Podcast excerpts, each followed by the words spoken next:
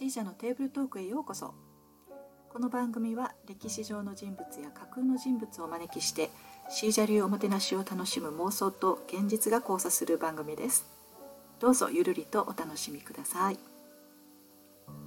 さて、えー、オランダ生まれのね美人二重スパイのまた張りをお招きするにあたって前回は彼女の人生をたどってみました。今回はいよいよ別品また張りをお招きするシージャータイムです。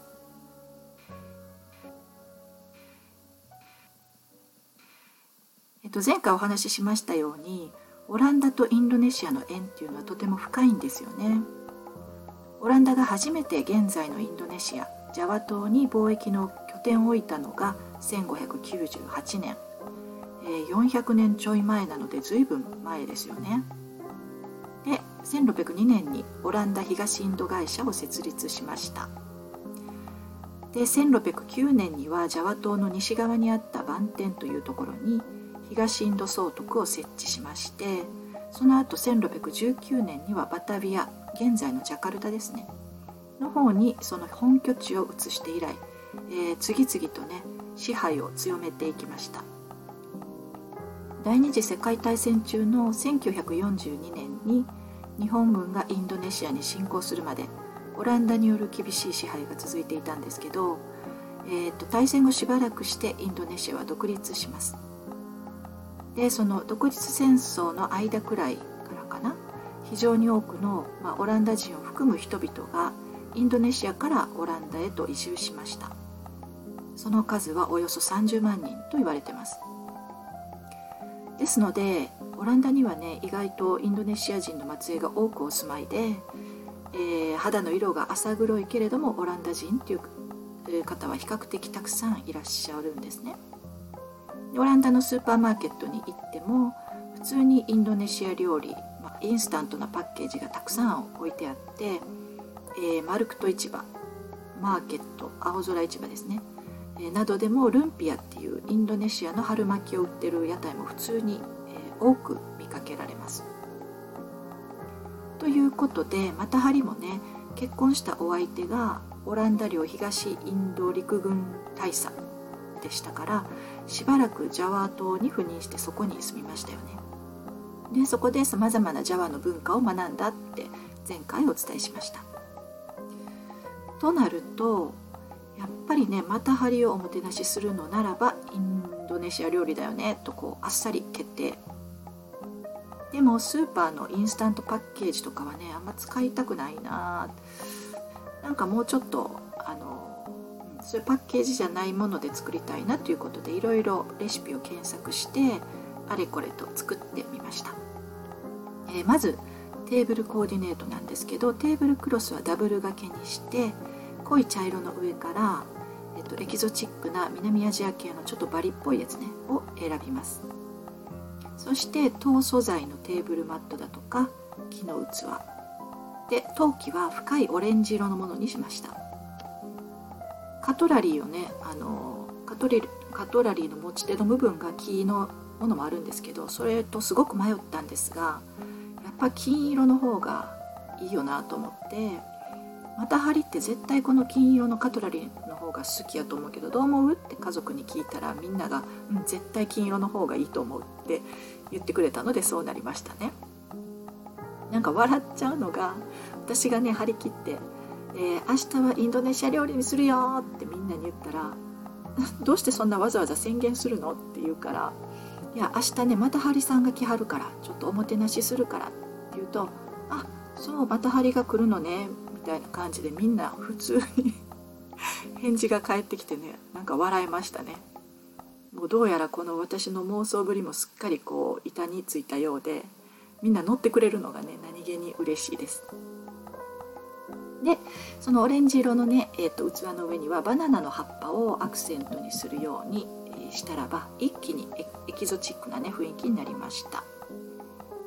実はうちのダイニングテーブルの脇にはね3メートルを超える、えー、一枚板の長いベンチ椅子があるんですけどそれが、えー、インドネシアのアンティークなんですよね。だからなんだかねテーブルコーディネートができたテーブルの様子とその椅子が妙にマッチしてすごい気分が上がりましたね。これは絶対またハリさんも喜んでくれるわと思いましたね。でまあ残念だったのはブーゲンビリアとかプルメリアとか、まあ、せめてアンスリウムなんかのお花がね手に入ったらよかったんですけどそれが無理やったと。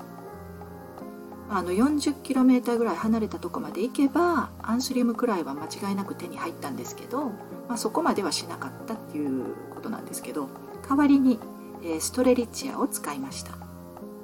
アフリカ原産のお花で日本語では極楽鳥花と呼ばれる鳥のくちばしのように見える、えー、とても特徴のある花ですね。で肝心のお料理ですがまずはインドネシアの王道ビールビンタンで乾杯。そしてアヤムリチャチャというスープ。これすごい名前がアヤムリチャチャってめっちゃ可愛くないですか？アヤムリチャチャ。これねチキンの煮込みスープなんですけど、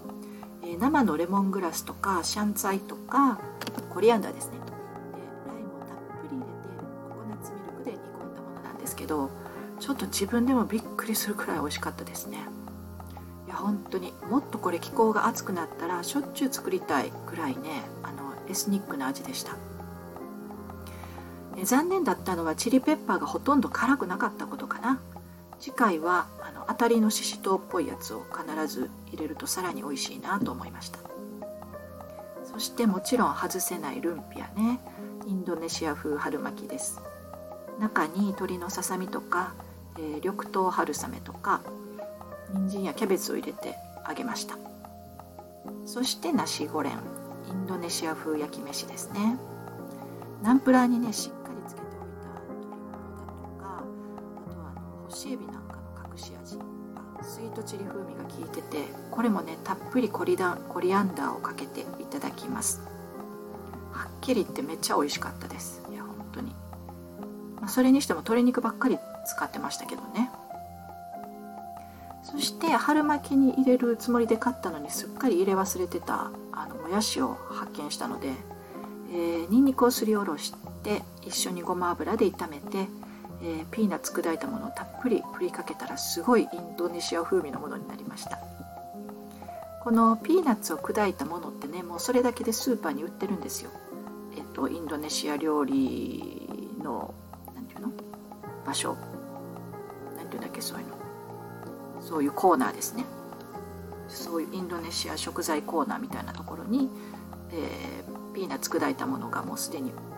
てあるのでそれを振りかけただけなんですけどすごいインドネシア風味になっちゃって美味しかったですね。すごくビールが進みます。うん、ということで妖艶なまたハリさんは食欲も旺盛でまあ妄想妄想ですけど陽気でこれも妄想ですが非常に美しい方でした。あのお子様とね生き別れになっちゃった方なのでうちの子供たちがいたのでちょっと胸が痛みましたけれどもでも懐かしいインドネシアの味を喜んでくださってまたインドネシアのお話もたくさんしてくださって本当に私たちも楽しかったです、えー、これらのお料理とテーブルコーディネートの写真はインスタグラムの方にねこの後すぐアップいたしますのでぜひそちらもご覧くださると嬉しいです。それではですね次回のゲストは一体どなたでしょうか？どうぞまた楽しみにしてらしてくださいませ。それではまたね。シージャでした。